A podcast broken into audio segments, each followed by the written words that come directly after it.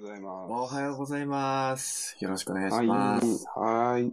今、あの、聞いてくださってる K チャンネルさん、はいはいはい。もう、朝入り大好きみたいな。おお。あ、そうなんですね。そう。で、大阪の、もう高村コーヒーさんとかリロコーヒーさんとか、たくさん、おおはいはいたくさん、有名なところ行かれてるみたいですね。はい。はいはいはいはい。あ、そうなんですね。そう。伊沢、伊沢さん的にちょっと大阪のコーヒー屋さん、ここ行っといた方がいいよっていうところありますいきなりですけど今、大体出ちゃいましたよね。あ 確かに。僕がよく行くのは、もうちょっとこう、なんていうんですかね。えっと、まあ、そこら辺のコーヒー屋さんも行きつつの、うんうん。えっと、ちょっとこう、本当に昔からあるコーヒー屋さんはいはいはい。ですね。うんだと、まあ、いわゆる老舗みたいなね。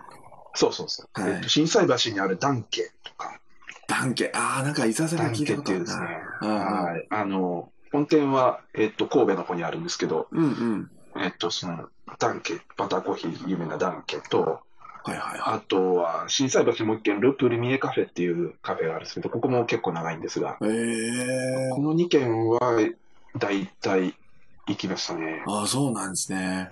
はい、大体行きますね。ダンケは見影で行きましたって言ってましたあ、けそうそう、神戸の本店の、あ神はい戸は見影の地域にあるってことなんですね。あ、そうです。見影が本店ですね。へえ。はい。ブル、ブルミエは行ったことないですということで。そうです。プルミエ、プルミエカフェ、あ、うん。あプラプラミエカフェじゃない、プレミアカフェかな。うんうんうん。はい。はですね、えっと夜遅くまでやってるんですよ。ああ、もう、昔は、うんうん。そう、昔は朝の4時、5時までやってたんですけど、今は1時かな。いい。すごいですよね、それね。そうそうそう。なかなか昔、よく深夜行きましたね。ああ、そうなんですね。そうね、あそっかそっか 3, 3時ぐらいまで、うんうん。そうそう、3, 3時ぐらいまでダーツバーに行って、その後、はい。ルプルミエで、こう、一回、一杯コーヒーを飲んで帰るっていう。いやー、これいいっすね。い、沢さん。まあ多分今は、はい。うん、あの、こういう、今、ちょっと前までそれでしたけど、まあ1時ぐらいになって、今は多分まあ、20時とかで閉まるのかな、早もうく閉まるんですけど。よね。はい。うん。あ、ワイミーさんおはようございおます。はようございます。はなんか、その、ね、数年前まではそういう深夜営業までできてたわけじゃないですか。そうね。はいはいはいはい。そうそうそう。伊沢さんがこの幅を利かせてた時期ってことですよね。どう幅を利かせてるかよくわかんないですけど、幅を利かせるとは とはもう、コーヒー屋さん行ったらみんなが、ああ、どうもどならない、ならない、ならない。あのあとはあれですね、最近だとバリスタマップ。あー、えーっとバリスタマップ、はい。はいはいはい。えー、サムライシンさんのうんうんうんまあ、いいと思います。もう一回行ってみたい。K チャンネルさんももう何回も行かれてるみたいですね。ああ、そうなんですね。はい。一回行ってみたいですね。ねえ、なんか場所もすごく、なんだろうな、僕パパッと見しかそのインスタとかの画像で見て見たことないのでわかんないですけど、はいはいはい。すごくなんか混み合った場所にありそうな感じなんですよね。うんうんうんその、うん言えばいいのかな。うん。まあなんか綺麗っていうよりかは、すごいざごちゃごちゃした中に、なんかふと、あ、こんなところにセントアリがあるみたいな、そんな感じが、セントアリがある。うんまあ、バリスタマップですよね。はいはそう、バリスタバリスタマップ、はい。そうそうそう。セントアリがある。そうはいはいはい。まあでも、本ね。本店のこのセントアリももう何回も行ってたので、ああ。まあもちろん全然違センターリう。ね。そうそう。うんうんもちろん全然あのバリスタマップとは違うとは思うんですけど、まあ、その、うんうんお店の構造とか全然違うと思うんですけど、セはいントアリはね、感動しましたね、なんか。あ、本当ですか？はい。まあ、その時僕が行った時ちょうどシンさんもいなくて、その、まあ、普通の、あの、販売員の人が、スタッフさんがいたので、まあ、その人と話した話してたりししてたんですけど、もうとにかくコーヒーに対する熱量がすごくて、ああ。めちゃくちゃ、まあ、教育がね、そう教育がすごいですよすごくね。て、そう、ブワーって説明されて、大半ちょっとよくわかんないんですけど、でもなんとなくわかんない。よくわかんないって言っちゃダメです。それはもう完全に僕の英語力の問題です。ああ、なるほど。僕もなんか、バリバリ英語できてコーヒーに関して詳しいぜ、みたいな感じで手で言っちゃったんで、そしたら向こうも、ブワーって言っちゃった。あオッケー、オッケー。やっぱりね、なんかすごいですよね。セントアリー、まあ、シンさんからセントアリーの、この、なんですか、こう、はい。教育っていうか、どういうトレーニングをするかとかって話あったんですけど、いやすごいなと思いましたもんね、やっぱりね。もう、びっくりしました、僕。一回聞いた時。なんか、はい。その、閉店に、そのカッピングをするらしいんですね。で、カッピングうんうん9種類、10種類ぐらいなんか並べられてうんうんうんらしくて、で、そこで国とか生成方法とかの味をなんかテストして当てられなかったらうん次シフト入れないみたいな、そんな。そうそうそうそう。あのー、マジかって思いましたけど。いや、本当にそうみたいですね。うん。な、すごいっすよね。あーすごいなと思って見てましたよ。はいなんか店内に、あのーそれこそセントアリの名前の由来、その、モハ、あーえっと、アリ？ボクサーの、はいはい。ボクサーのそうそうそう。モハメド・アリ。そうそう、はいモハメド・アリの、あのー掛け軸じゃなくて、なんか、なんかかけられてるんですよね。そう。ほうほうそう。で、そこ飾ってあるんですそう、ね。飾ってある感じですね、そう。で、その前に、そのバリスタさんたち、まあ、エスプレッソマシンがあって、で、バリスタが、こう、やってる感じなんで、えーエスプレッソ抽出したりししてるんですけど、うんもうね、その目の前のな流れがすごいんですよ。もう勢いがすごい。もう日本じゃ絶対見られない勢い、速さとか、コーヒーの出るスピードとか、うん。あの、一気にこの、なんていうんですかね、このエスプレッソマシンに、の横にスペースがあるんですよね。はいはいで、。そこにコーヒーを出して、で、ウェイト、ウェイトレスさん、ウェイターさんがお客さんのところに持ってくっていう感じなんですけど、うんうんもう多い時だとそこにコーヒーがもう何個も並んでる。もう、並んでるわけなんですよ。そうですよね。えぐい、えぐい。本当にもう、すごいところですよ、本当。はい。えー、すごいですよね。なるほどはそこのね、あの、こう、なんていうんですか、トレーナーのトップがい。はい。日本でコーヒー屋さん出してるっていう。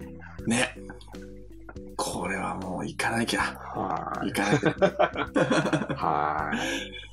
ちょっとタイミング見計らっていかないといけないですね。そうですね、うんはいお店自体は多分今もやってるとは思うので。いや、でお店は、はい、やられてますね。そうですよね。うんはい。そう。ので、すぐ、まあ、大阪に、と、大阪にお住まいの方はすぐ行けるとは思うんですけどね。うん。うん。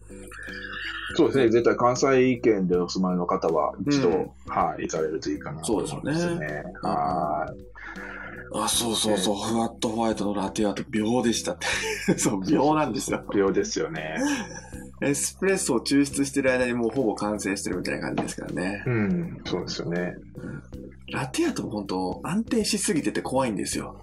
もうすごいですよ。そう。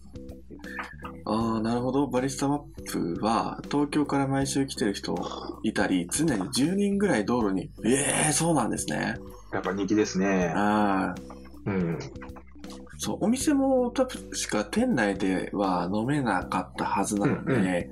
どうしてもまあ外に出ちゃうのはしょうがないとは思うんですけど、はいはいはいはい。そうそう。まあ、いいですね。お一人で行ってもたくさん友達できるってもう、コーヒー好きしか行ってないですもんね。まあそうですね。コーヒー好き多いでしょうからね。うん。まあ要は、伊沢さんがたくさんいるっていう感じですよね。うんうんうんうん。意味がわかんない。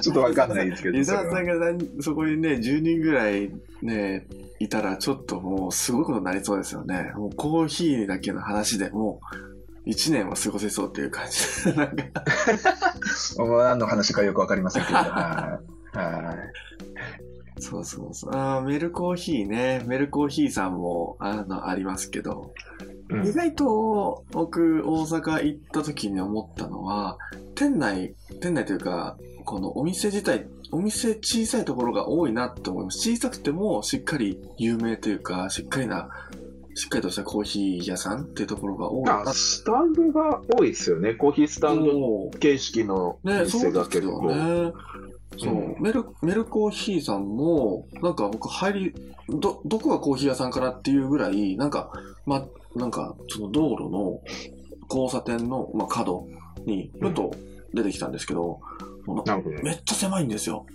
ここに焙煎機も置いてて全然なんか、あのなんだろうな座らせる気ないっていう感じのコーヒー屋さんだったんですけど、なるほど、なるほど。うん、さっきちょっと話したような、まあ、喫茶タイプのコーヒー屋さんは、まあ、普通に席がね、あって、うんうんうん普通にコーヒーが飲めますし、うん。まあ、そういう店ももちろんいっぱいあるんですけど、そうですよね。はそうそうそうそい。はい。う。面スタン白いですよド形式の店も結構ありますね。はい。うん。まあ大阪と東京って比べるだけでも全然面白いですよね。はいはいはい。はい。というわけで、あ、そうだ。はい今週、あれあったじゃないですか。あのー、アマゾンプライム。アマゾンプライムで。何の話かと思えば。はい、ありましたね。いや、あったじゃないプですか。ライムで。はいはいはい。ね伊沢さんなんか買ったかなって思って。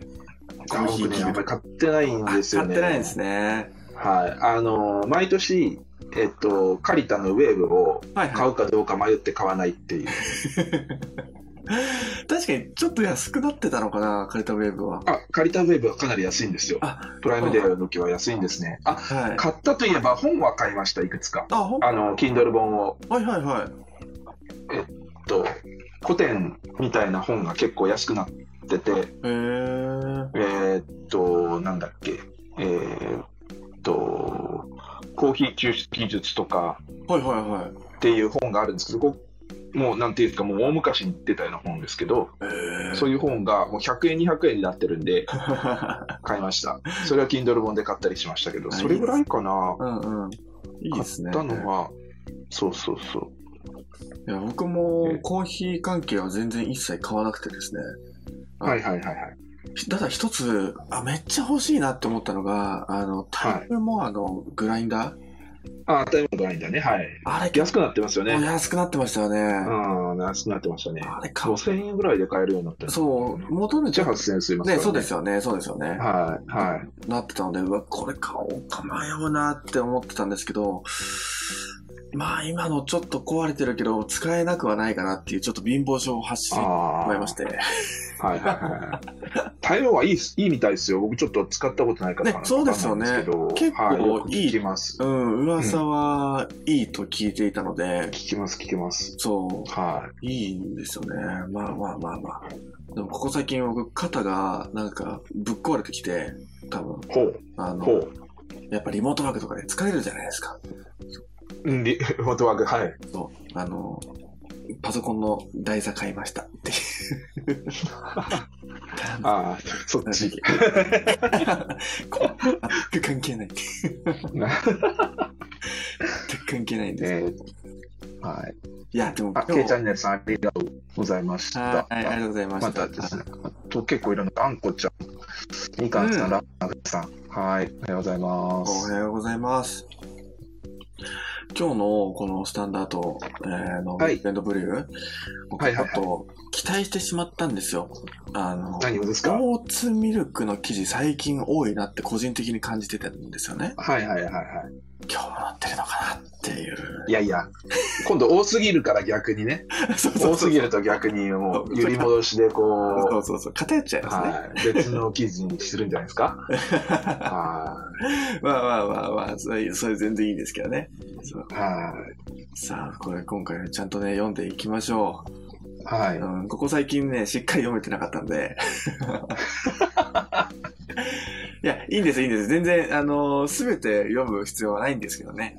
そうはいはいはい。うそうですね。ん、なかなかね、最後の方に、その、なんだろうな、伊沢さんになんか気になる記事ありますかって最後の方にほんと5分ぐらいしかないのに聞くって。なんか、先週に至ってはもうやめときましょうかって本当そう、本当そう。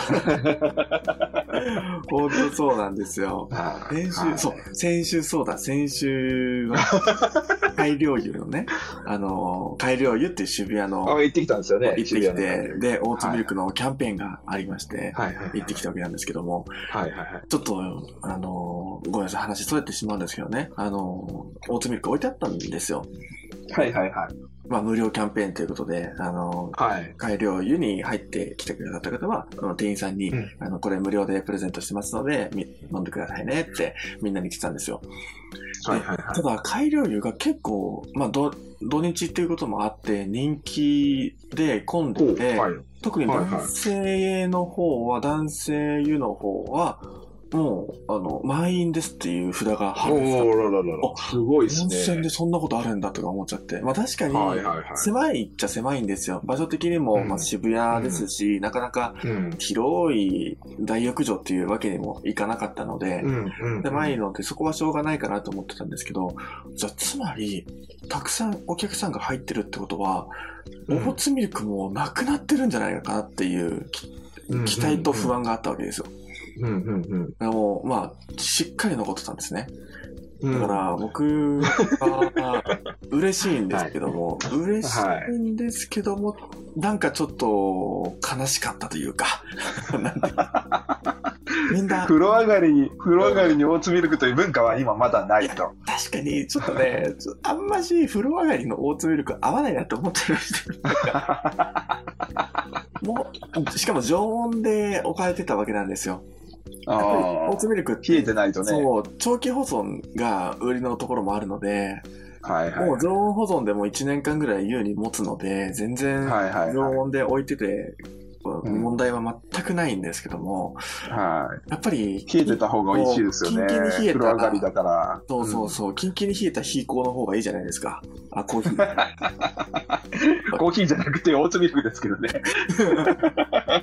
そう ちょっと冷えてなかったのが一つ、このカップ醤油であんましオーツミルクが飲まれなかった原因なんじゃないのかなって、あのー、オーツミルクのコカ・コーラさんに言っときます。うん。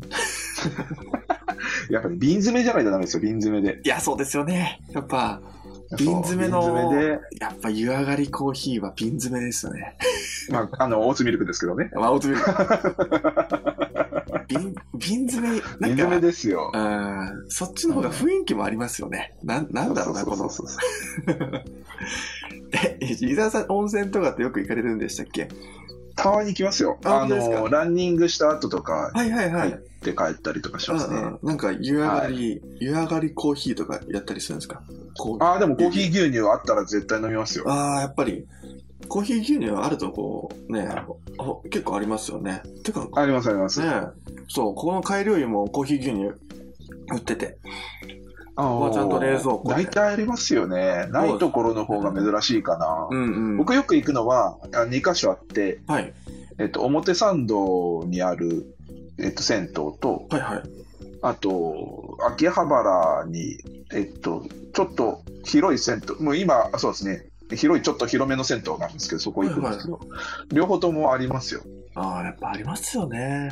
そうそうそうそうそうそう。なんか、今思うと不思議じゃないですか。なんでこんなコーヒー牛乳があるのかっていうのが、まあ、美味しいですけどね。美味しいのはわかる美味しいそう、うん牛乳でもいいじゃんとか単に思っちゃうっていう。ああ、まあね。うん。コーヒー牛乳かっていうね。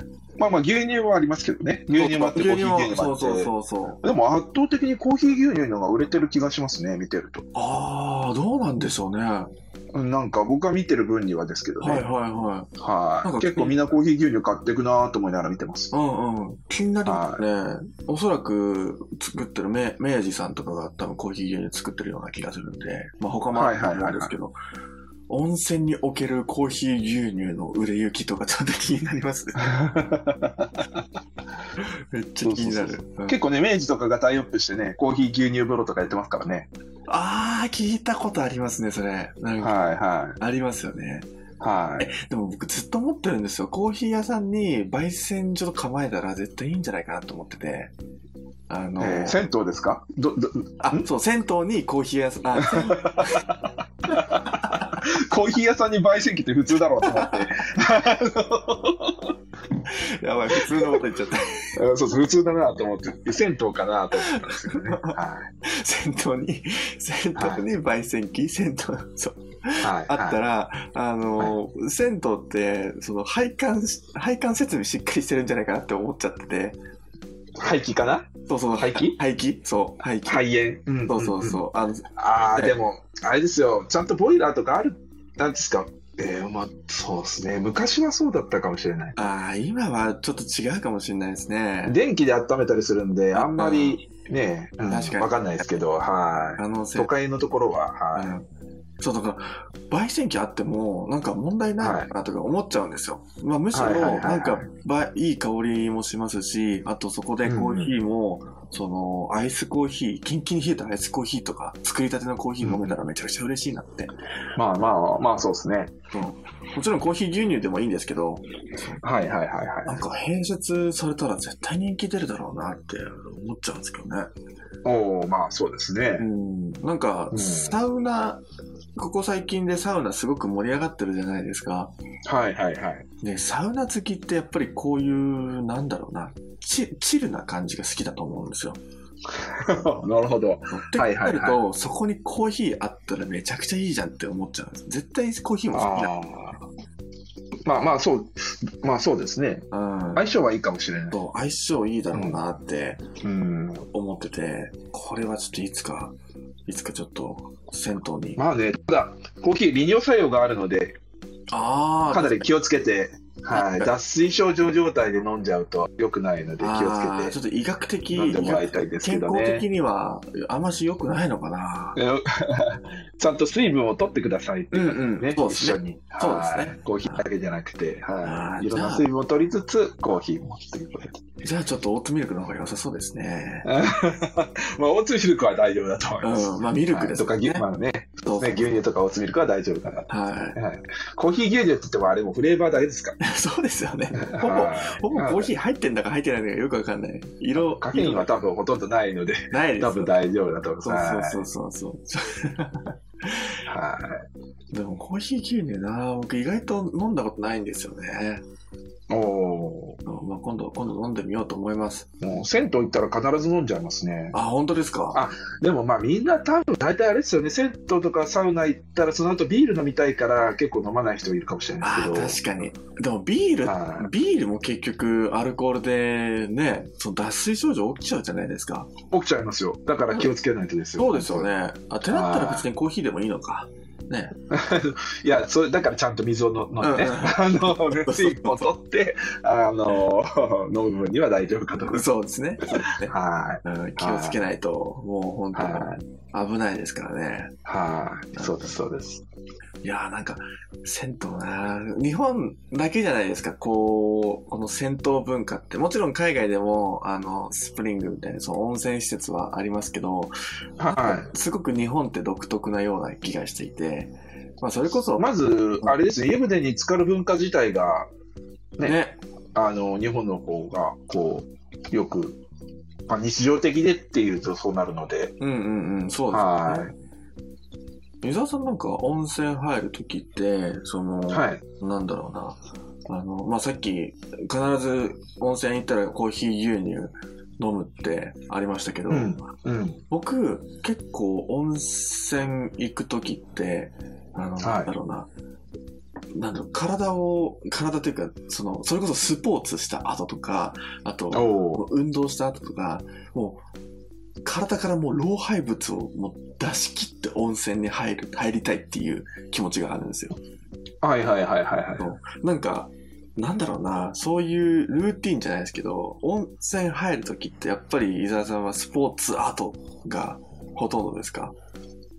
いや、まあ、普通に温泉に行くこともあるけれども、うん。まあ、ふ普段だとやっぱりランニングすると帰るときにはい汗だくで電車乗ったりするのもあれなんで、あなるほど、なるほど。汗を流すのにそこに行ってってことが多いですね。あとは、バーベキューとか行った後は、ああ、痛くなるかないいですね。キャン、キャンプ地に温泉とかあってもいいですよね。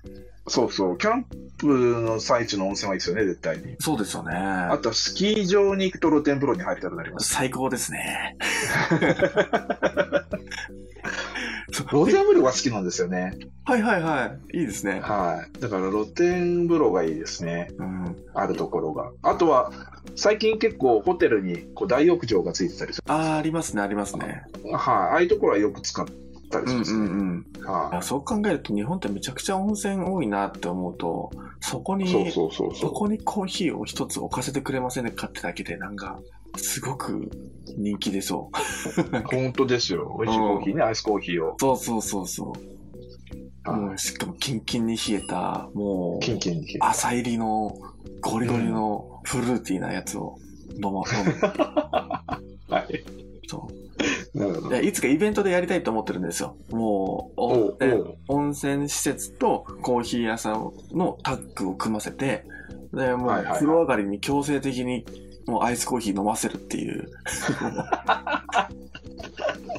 はい。強制的に。もう強制的まあまあ、でも、変わってるから、多分あれじゃないですか。うん。なんか、あの、みんな、興ね興味深いっていうか、なんかこう、珍しがって、なりそうですよね。はい、なんじゃないですかね。うん。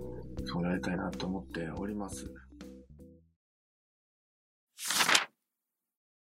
このウィークエンドブルーね、行こうと思うんですけども、まあ、全然別はいに温泉の話題は今日はないんですけどもね。はい、ないです。はい。ないんですけど、なんか一番最初のところで、この地球が回り、コーヒーが回るっていうところで、このコーヒー、うん。カスカラティっていうのかな、うん。コーヒーチェリーの果実のっていうところ。これ、これもなんか、その、なんだろうな、コーヒーと、まあ、オーツミルクとかララテとかと、並んで、もう一つのなんかコーヒーの飲み物になってきそうだなっていう、なんかそんな感じがあるので、そうですね。うん今、ちょっと手に入りづらいんですけど、カスカスカラ自体がですね。ねまあ、うん、なかなかね、うん。うん。まあ、ちょっとこれ読ん読んでいきますか。はい。はい。えースイスのマスターコールドブルーワー、ブルーワー社が考案したコンティニアスコーヒーチェリープロセスと呼ばれる新たな生成技術、グローバルコーヒーレポートによると、この技術を活用すれば、これまで大半が廃棄されてきたコーヒーチェリーの果実ごとコーヒードリンクを抽出できるそうです。マスターコールドブルーワー社は、もともとスピンコールドブルーと呼ばれるデカンター型遠心分離機を用いた抽出技術を使ってコールドブルーを製造販売していました。この手法では焦りのコーヒー豆を粉末状にし、水に沈めて遠心分離機を回すことで、たった数分でより多くのアロマやフレーバーを閉じ込めたコールドブルーの抽出に成功したそうです。その後、数年に及ぶ試行錯誤の末、同技術を応用して開発されたのが、焙煎豆に代わり、焙煎豆の代わりに新鮮なコーヒーチェリーをそのまま抽出するコンティニアスコーヒーチェリープロセスです。この技術によって生成後の水や果実といった廃棄物を大幅に削減できるだけではなく、通常の粉末コーヒーの25倍とも言われる抗酸化作用を持つドリンクを作り出せることから、健康促進効果も期待されております。現在のヨーロッパの施設に生産国からチェリーを冷凍輸出しているものの、規模が拡大すれば生産地に施設を置き、バリューチェーンの改善を目指すと、マスターコールドブリュー社 CEO のローランド・ラフ氏は述べております。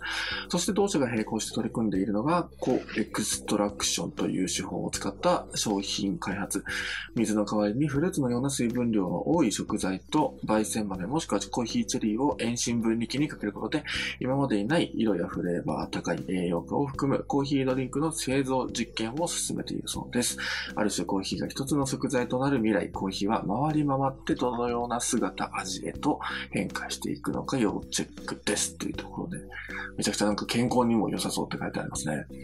うん、難しいですけど、またね、これ書いてあることが。ねまあ、要するには、もう、その実をそのまま絞っちまえっていう、うんうんうんあの、そうですね。話ですよね。はい、読んでて全然理解できなかったんですけど。ね、コーヒーから種を取り出して焙煎して、それからうんものを抽出するんじゃなくて、うんうん。えっと、あれですよね。そうあのあな もうな、身をそのまま、身をそのままがっつりこう、そうそうそうそう。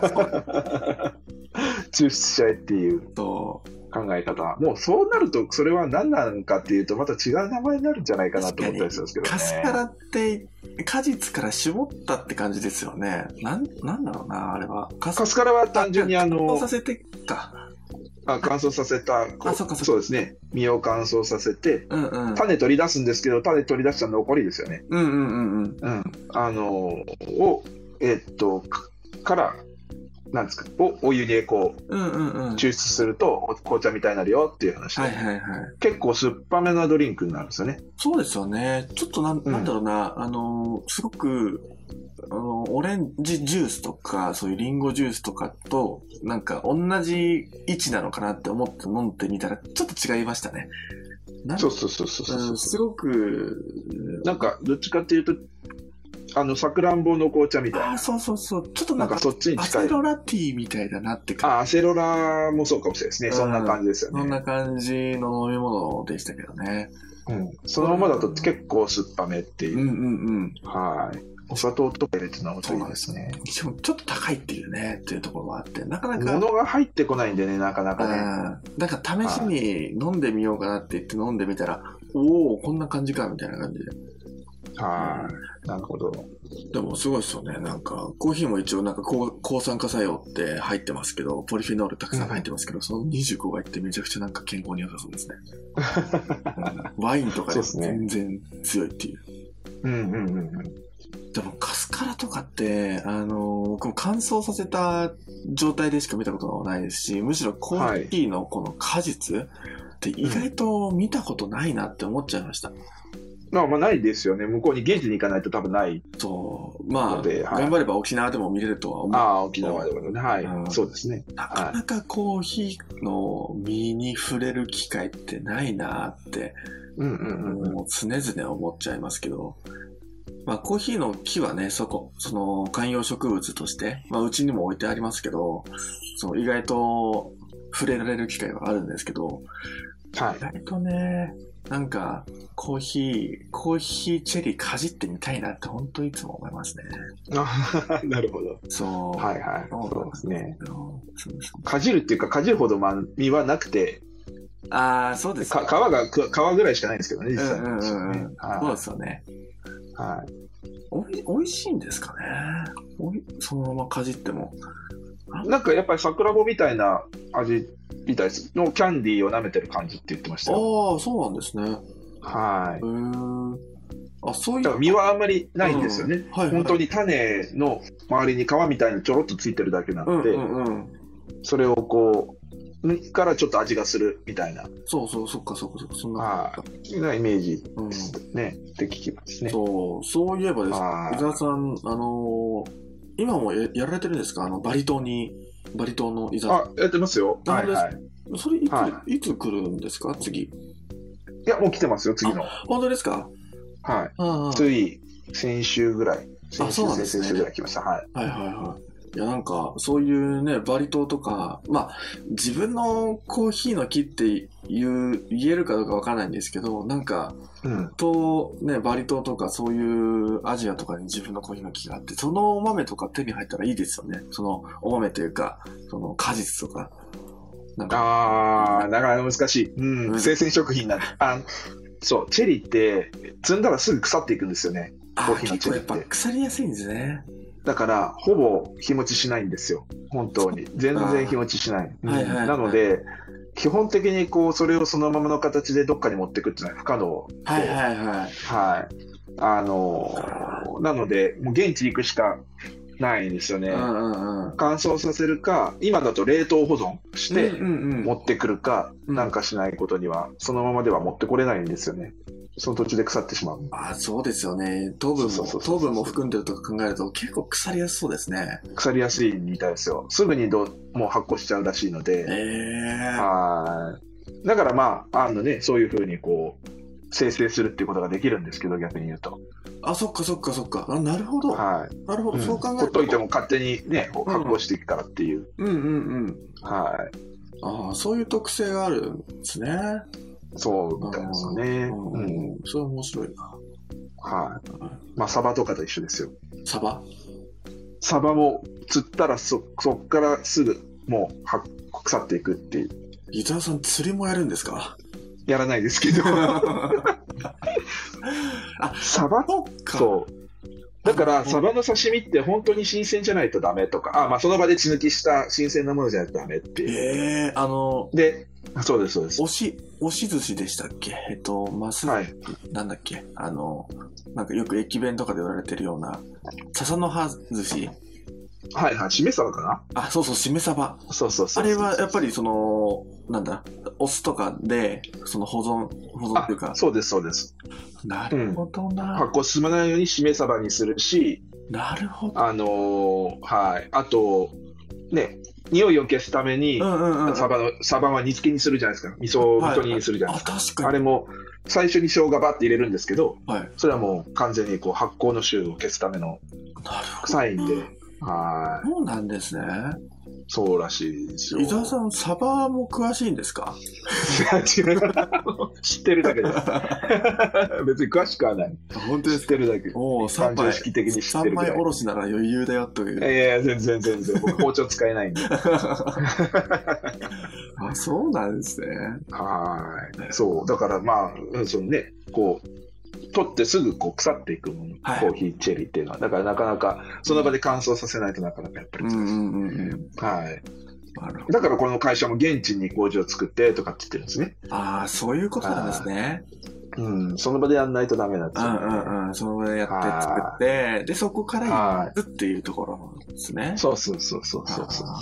そうですよね。そういう、そういうことがあるのか。そう、サバと一緒ですよ。うんうんうん。だから海外でサバ食べるとあれですよ。日本ほど気使ってないと結構臭い。例えばその、えっと、北欧とかでもサバってはいはいはい。あるらしいんですけど、ほとんどみんな買われないって言ってました。ああ、そうなんだ。臭い、臭い、臭いんですよ。はいはいはい。まあ、確かに、はい、だから、日本のお魚に対する扱い、まあ、寿司とかそういうね、生ものが多いので、やっぱりうん特に気をつけなきゃいけないとは思うんですけど、もうオーストラリアの漁業市場、ひどかった。はいはいそう思いてありますよね。ああ、まあそうそう。食べまあでもそれが普通なんですよ。そううんそう。普通で、全然食べれなくはないんだろうなっていう見た目なんですけど、そうそうそうそう。我々日本人にとっては刺身でこれを食えないかなっていうね。いや、生で食べる文化ってないですからね。そう、そうなんですよね。基本的に、あ何か加工しないと。そう。あそう。ででも、でも、あの、結構オーストラリア、まあメルボルンそうですけど、中国人が多いんですよ。はいはいはいはでい。、中国人、牡蠣めっちゃ食べるんですよね。おー。牡蠣スタンドみたいなところが市場にあって。ああ、怖いな。超怖かった。怖いな。絶対食べないじゃないですか。もう、牡蠣好きな方多いと思うんですけど、日本だったらまだ食べれるとは思うんですよね。海外、あ日本でなぜ食べられるかというと、はい。その、牡蠣って、あれですよ、冷たいところで取れ要するに深いところで取れた牡蠣は生で食べれるんですよね。おー、そうなんだ。あと、冬場に取れた牡蠣は食べれるんですよ。はい要するに、気を、あの、水温が、海水の温度が低いところで食べた牡蠣っていうのは、生で食べても、まあ、細菌とかね、そのもんがあまりこう繁殖してないので、はい食べやすい。食べたり、まあ、お腹壊しにくいんですけど、はい。あのー上の方、浅いところで取れたりとか、あとは夏取れた牡蠣っていうのは食べ、だから、ね、牡蠣は夏食べないですよね。あー暖かいんですそうよ。海水温が。そうそうそうそう。へで、ちゃんとどこでどういうふうに取れた牡蠣ですっていうふうに管理されてるんで、これは生で食べていいです、生食用と、これはあの生食ダメですよっていうのがこうちゃんと区別できてるんですけど、ーなるほど。はい。えー、じゃあよかった食べなくてあそこで。で、ちゃんと、ね、海外でもそういうふうにこう分けられてればいいですけど、まあ、海温の管理がされてて、このぐらいの海温で取れたから大丈夫とか、これはダメとかっていう。じゃなかったら普通に確率論で当たりますからね。あの、もうだからすごかったですもん。なんか、あの、うん普通市場があって、市場というか、うんあの、なそ、それこそ豊洲みたいな感じ、その、うんうんがあって、で、そこに、まあ、お肉屋さんもあれば、こう、はいの、まあ、いろんな広い市場なんですよね。で、そのい一部に漁業市場があって、で、その漁業市場の特設ステージみたいなところで、だからおースタン、はいはいスタンディングで、で、牡蠣をみんなで食べてるっていうところがあるんですよ。おーなるほど、なるほど。もう、アジア人しかいなくて、もう、パッと見多分、多分中国人なんですよ。現地の人が食べてないものはなかなか難しいですよね。多分、現地の中国人の人が多分食べてる。あ、あ、あ、あそういうことですか。あ大丈夫なのかな？そしたら、どうなんでしょうかね。大丈夫だとは思うんですけどね。はい。いやー、すごいですよ。あの、広島とかね、行くと、はい。春場、春先とかで広島行くと、いや、生はやめといた方がいいよって言われますからね。えー、あ、そうなんだ。うん、もう、うん冬はいいんですけど、冬場はね、でっかいところで取れたやつはいいんですけど、はい。浅いところで取れた牡蠣とか、あ夏場の牡蠣はもう春先になったら現地の人はもう絶対牡蠣食べないっていう、ああ、ダメなんですね。なあの焼き牡蠣でもちょっと避けるっていうあ、やってるんで焼いてもダメなんだ。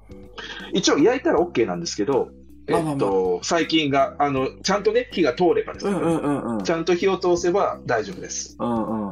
焼き牡蠣、ちゃんと火通してねっていう話ですけどね。ただ、あやっぱりね、みんなちょっと生っぽい牡蠣が好きなんですよね。あ、やっぱそうなんですね。焼き牡蠣であっても、やっぱりこう、ジューシーで生っぽい牡蠣が好きだと、はい。火を通されてないと当たる危険性があるんですよねで、牡蠣の当たり具合は本当に生死をさまようから、え、当たった僕は当たったことないですけど、あ、僕はないですけど親があって、もう二度と食べないって言ってましたよね。なんだ。うん、こそうなんですよ。本当にね、病院に担ぎ込まれるぐらいのね、あ そうなんです当たり具合ですから、はい。本当にね、死亡事故も起こるぐらいなんで、うんはうんうん。い。うん、だから、気をつけてって感じですよね。やっぱり伊沢さん昔漁師やってました？やってないですよ。やってないですか？夏木さんがいつの間にかいらっしゃって、伊沢さんの知識の守備範囲が広くてすごいと思うんですけどたまたま知って知ってる範囲だけの話ですよ。それはいやいやいやたまたま知ってるだけでま。あ、サバは、サバは新鮮なやつとか、そんな、牡蠣のこの時期とか全然知らないですよ。初めて知初めて聞きましたよ。そうそうそう。牡蠣はね、はい怖いですよね。はあ魚はね、本当に、僕はもう日本が一番美味しいって思っちゃってますから。ああ、そうかもしれないですね。うんだから、うん、加工技術がすごいんですよね、日本は。あそうそうそうのうん。う、オーストラリア行った時も大体、まあ、もちろん切り身で出されてることも多いんですけど、でかいんですよね。ああ。一匹とか何た何が一た匹がでかい。そうタコ一匹とか、イカ一匹とか。どうやってさばくんじゃいっていう感じで。そうそうそうそう。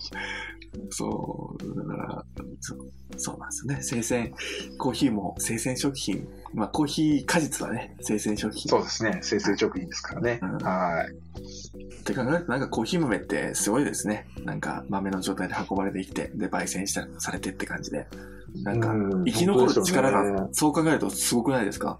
生き残ってるって言い方が合ってるのかわかんないですけど、またね、ここで一つ話があるんですその、その話を言ってしまうと、また、あの、あ、いいです、いいですよ。全然いいですよ。えっと、コーヒーって、えっと、よく言われるアラビカのコーヒーって、木一本で繁殖できるんですよ。うんうん木一本あれば、実をつけて、うん。うん。あの、なんていうんですか。繁殖で増えていけるんですよ。なんか一般的なその花粉が、花粉があって、それを蜂が運んで、他の、あの、お花に持っていくっていうわけじゃなくてってことですよね。要するに、オスとメスがないんですよ。ってことですよね。うんはい。おオスの木とメスの木っていうのが、あの、えっと、よく言う、えー、ロブスターは、うん。オスとメスの木があるんで、うんうん。両方ないと育たないんですけど、あの、うんうんで、じゃあコーヒーはどうなってきたかっていうと、人間がこう運んで繁殖っていうか、繁殖地域を広げたんですよね。うんうんうん。コーヒーだけではこんなに繁殖され、しないんですけど、うん人間が広めてるっていうね。もうね、こっそり持ってきたり、頑張って船で運んだりみたいなね、そんな歴史ありますそうそうそうそう。そうやって増やしてきた歴史があって、うんうんうん。こんな食作物って、まあ作物って結構そういう作物多いんですけど、はい。例えば、えーさつまいもとかそうですよね。おー、さつまいも。日本にはもともとなくて、うんうんうんね、それをこう海外から、みあ東南アジアから輸入して、うん。うん。こう、鹿児島でこう、はい。あれも日本、あの、ね、あれなんか、実、実では、実でこう繁殖するじゃないですか。実っていうかなんかこおー。要するにう、そうそう。芋をこう、芋を種芋として使って繁殖するじゃないですか。じゃがいももそうですけど、ね、そういうものって、こう、人が運んで発達してる食物ですけど、コーヒーもそうで。うんうんうん。そうなんですよね。だから、あの、なんていうんですか、虫が運んでとかじゃなくて人間が運んで、こう、はい。運ばれやすいようにこう発達発展したりというかこう面白いですよねと思って伊沢さんってさつまいも農家さんですか？いや違いますじゃない。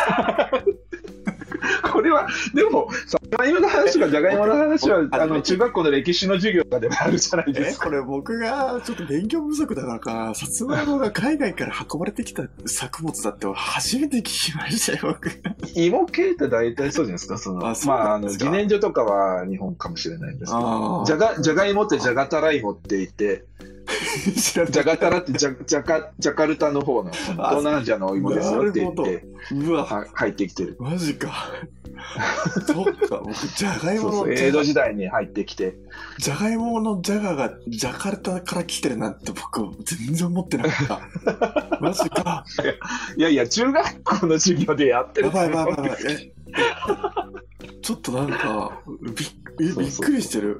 びっくりしました。ちょっと明日みんなに言いますね。みんなっていうか。いやねやねみんな、じゃがいものジャガって知ってるかみたいな。ジャジャガタラ芋。じゃがたらいもって知ってるかって。すごい、ちょっと。江戸時代に入ってきて、こう、危機、ね、あの、米とかが取れない時の作物として日本で広まったんですよね。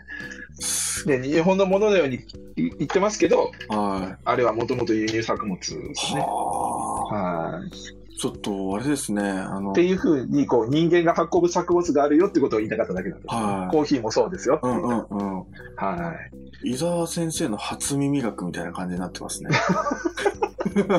いや、そんなことない。みんな中学校とかで そうですねることだったりする。僕が今、もう全く知らなかったってだけかもしれないですね。あの皆さん知ってたら言ってください。あの、当たり前だって言ってたら僕、僕がもうね、全然無知なだけですので、まあそうですよね。コーヒーってね、いろんなところから運ばれてきて、で、まあ、人間の手で運んできたりとかあ。るそうそうそうそうそうそうそう。でも人間に楽しまれることによって、こう、生存区域をこう、うん広げた作物ですよね。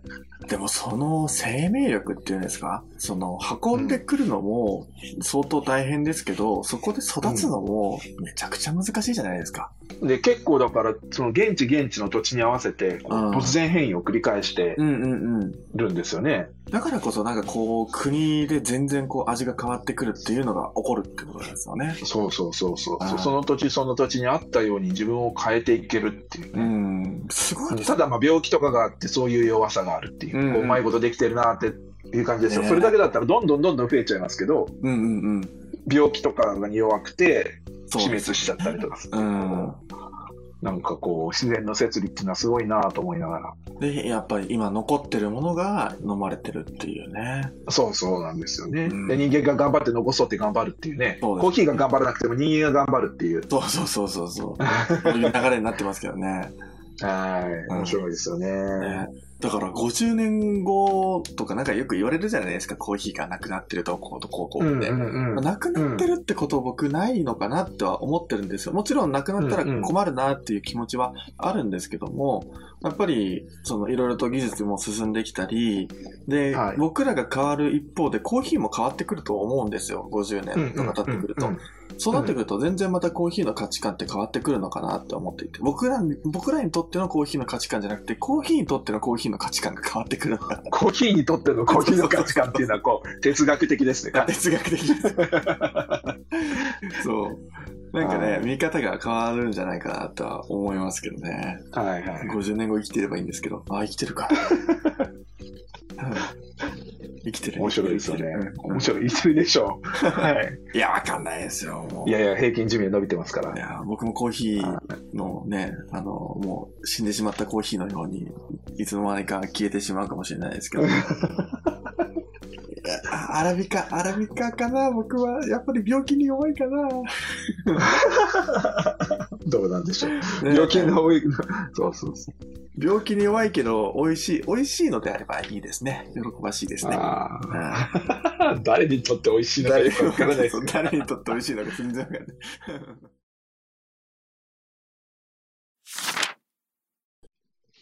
気になる記事ね。これは面白いなと思いますけど、コーヒーの出がらし15杯分を再利用したコーヒーブーツ。これね、あの、昨日スプラージでも紹介されてましたけど、ああ、はい。あの、はい、コーヒーのブーツ、何なんだろうと思ったんですよね。コーヒー15足で、10 15杯分のコーヒーって何だろうと思ったら、あの、あれですよね、出がらしをあ出したものにこう、染色してるかつけて、あー、防臭抗菌してるっていうね、そう。この防い止ろんな、抗はい。菌吸湿性っていうのはめちゃくちゃ良くないですか？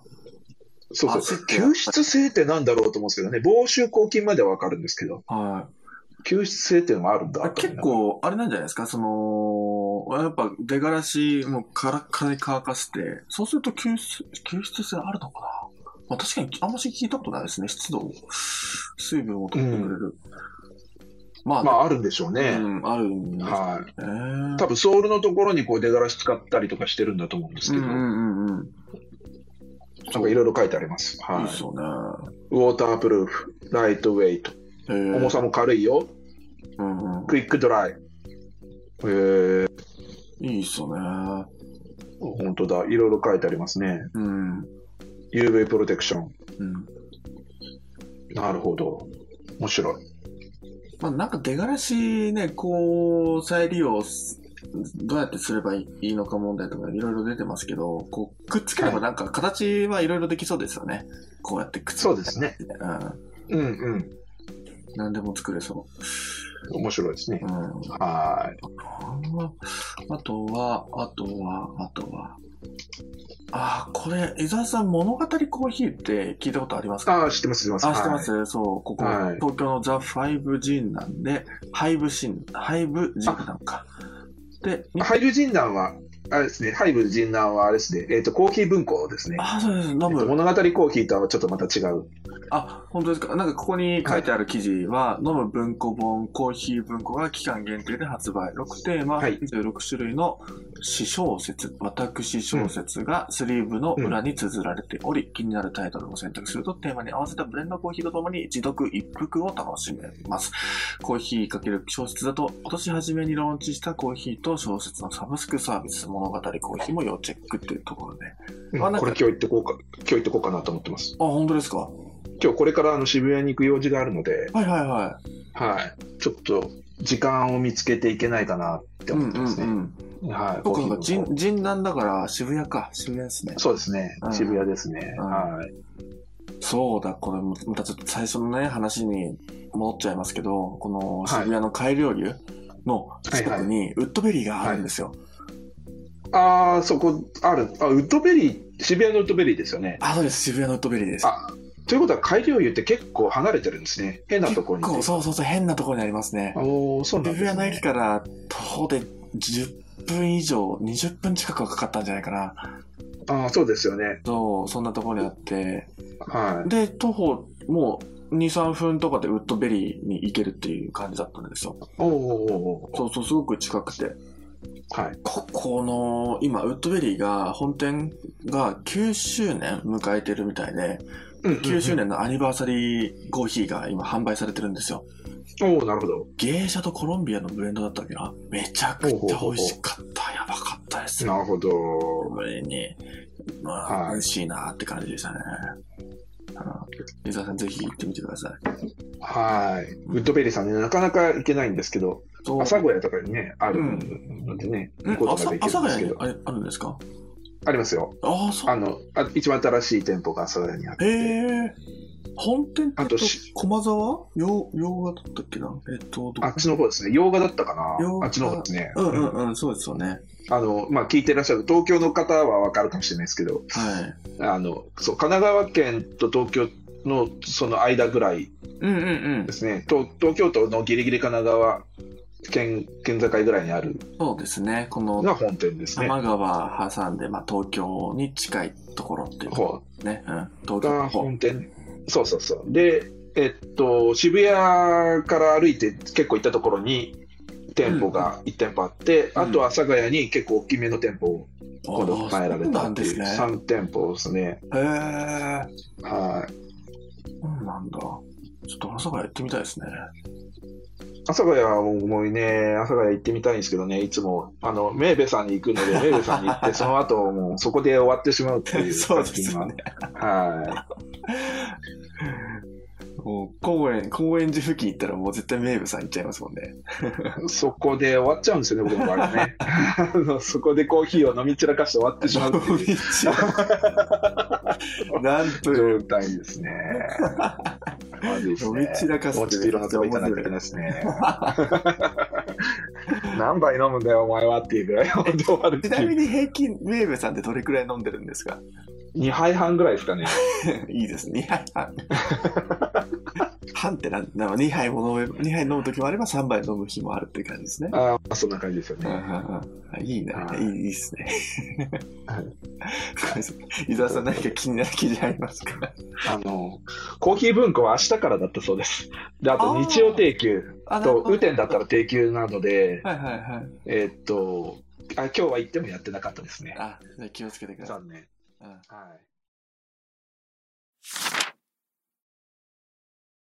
うんまあ、いろ、いろいろあるっちゃあるんですけど、えーっと、今週ら、先週、今週と結構いろいろイベントがあってですね。はいはい。で、僕はあの、先週は、ナグさんがその買い料理に行ってる時に僕はあの、赤坂でコース料理とコーヒーのペアリンああ、そうグを。でしたね。うん。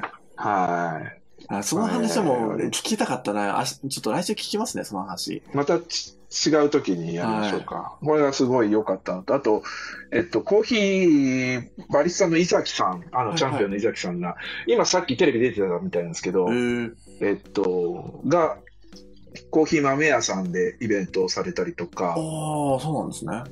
はい、あの、すごかったらしいです。もうなんか、あの、結構有有名なバリスタさんがいっぱいお客さんとして来てたみたいで、うんうんうんうん。はい、すごいイベントだったって話で、で、今日テレビ出てらっしゃでははい、っていう話があって、他にもまあ、い皆さんいろんなイベントを、例えばこの7月の1日からは、先週も紹介した T シャツの、あ。コーヒーの T シャツのイベントが、うんうん。あの、九州でありますし、うんうん。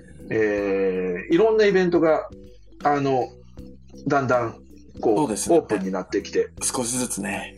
はい。そうそうそう。で、実は私、先週の月曜日は、あのー東、東京渋谷の文化村オーチャードホールでライブを見たりとか、ああ、そう。を結構、そうそうそう、青葉一子さんっていう方のライブを見たりとかしてたんですけど、結構すごい、もうそろそろこうイベントが来てるので、ですね。はい、要チェックかと思いますチェよ。ックですね。はい、そろそろコーヒーのイベントも、あの、だんだんこうオープンになってくると思う時期なので、僕もやりますね。はいなんかちょっとやり、やらない、やりたいですね、なんかね。やりたいんですよ、そう。イベントね僕、はい僕は決めてるのは、大津縛りでもう、ポップアップやるっていうのは、もう決めてる。つまり、なるほど。はい。コあーヒーのイベントなんかやりたいな。伊沢とコーヒーも出しましょうよ、伊沢コーヒー。伊沢コーヒー。うん伊沢コーヒーね。あのーべ今、ガテマラが僕の手元にあと 300g ぐらい。なので、次のに変わるので、ちょっとつ次の大豆の時、ちょっとやりましょうよ、もうマジで。はい。うん次は、そうですね、ホンジュラスとニカラグア、いや、いいね。もう今、目の前で、まだちょっとハンドピックしてないんですけどあ、、本当ですか。があるので、これを次はやろうかなと。これやるしかないですよ。はい。えやりたいやりたい。はい。まだどんなコーヒーかもわかんないですけどね。まあまあまあ、そうですけどね。はい。はい。という感じ。なので、もう7月、はい8月はね、どんどんこういうイベントが増えてくると思うので、まあ、うんオリンピックもあるとは思うので、いなんかバタバタしそうですけど、はい。一大宣言もどうなるかわかんないですけど、ワクチンが進んでくると思うので、そうですね。もう秋、秋とかすごいんじゃないですか？もしかしたら。秋は、あのね、えっ、と、SCAJ 皮切りに、そうですえーといね。ろんなコーヒーイベントが多分あると思いますし、あはい。私も、そろそろ、そろそろちょっと遠く行きたい。ー行きたいですね。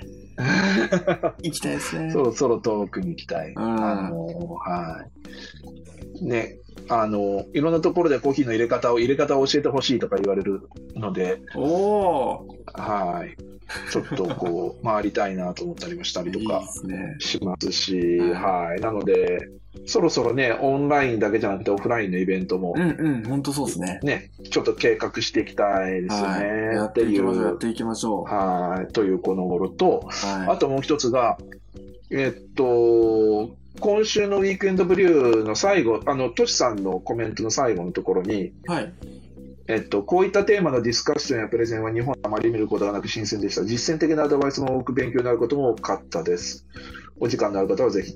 スタンダードのオンラインなのかリアルなのか、このようなフォーラム型のイベントをいつか開催してみないと、みたいなという思いがあります。皆さんはそんなイベントに興味ありますか？ということで、うん。なので、えっと、こういうね、あのーまあ、パなんかディスカッションというか、オープンイベント、あのーディスカッションみたいなイベントもいいですね、と。うんうんうん。うん。そそろそろね、えーやってきた。伊沢コーヒーツアー。ツアー楽しそう。そう、コーヒーツアーね。うんあの、はい。ちょ場所をね、場所を確保できれば。そうですね。なんか、はい周りのカフェとか一つだけでも、その近く地域でね、貸していただけたらいいですよね。まあ、まあ、そうじゃなくても会議室でもいいんで、ああ、そっかそっか。なんか会議室に入って、うんうんはい。会議室入って、あのね、そこで、えっと、ティファールと、あ お湯沸かすやつがあれば。そうそう、お湯沸かすやつがあれば、だかうら、ん。はい。あそれティファ楽しそうですね。ば。はい。だから、こう、コーヒーの全国ツアーってことですよね？まあ、そその、そこまで時間が僕取れないんで、まあ、あっち行ったり こっち行ったりっていう。うんうんうん。これでね東、東京から出張が入るといいんですけど、おああ。そうそう、公民館的な一室でね、うんうんうん。結構やったことはあるんですよ。あ、そうあの、まあ、ちょっとまた脱線しちゃうんですけど、あ、いい。あの、僕、ボボードゲームが好きなんですよね。はいはいはい。でボードゲーム好きなので、いろんなところの公民館とか借りてボードゲーム会とかやったりするんですけど、まずそこで軽くコーヒー入れたりとかするんへです。まあ、なので、その延長で、うんうん。うん、あのの飲み物のが OK などコーヒー、あの、なんですか、公民館とか結構多いので、はいはいはい。はい、そういうところに室借りて、まあ。近い人だけ、ね、うんうん近い人だけ声かけて、うんうん。ここであの雑談しながら、コーヒー入れて雑談しながら、これどうよ、あれどうよって言いながら、いろんなコーヒーを振る舞うみたいなね。いいですね。はそう。はい。はいはい。という感じですい。ね。という感じで、はい。長くなっちゃいましたけど、今日今日も。今日は大丈夫です。この後別に特に予定はないので。ああ、なるほど。は はい。じゃあ今日はこの辺でおしまいにしますか。い。そうですね。はい。はい。ということで、今日もいろいろお話ししましたけれども、ありがはとうございました。い。はい。ではまた来週日曜日ですね。この時間帯から。そうですねはい。コーヒーをはやってまいりますので、皆さんまたはい次のお会いしましょはい。またなんか質問とかあれば、あの、ねトニックウォーターとか炭酸水とかですねう。。はあの、その他何でもいいんで、質問とかあれば、い。はい。あの、ください。はい。何でも屋さん、はい。何でも屋さんの方がいますので、何でもお答えできますので、お任せください。お任せください。はい。はい。では、それではまた、皆さん、良い日曜日をお過ごしください。はい、皆さんも。ははいい。。はい。伊沢さんもありがとうございました。はい、どうもありがとうございました。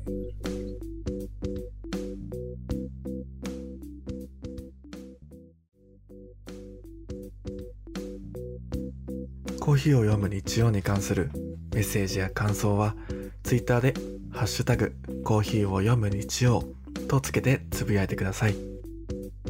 そしてこの放送は、ラジオアプリ、スタンド FM でライブ放送後、Spotify、YouTube、Apple Podcast で配信します。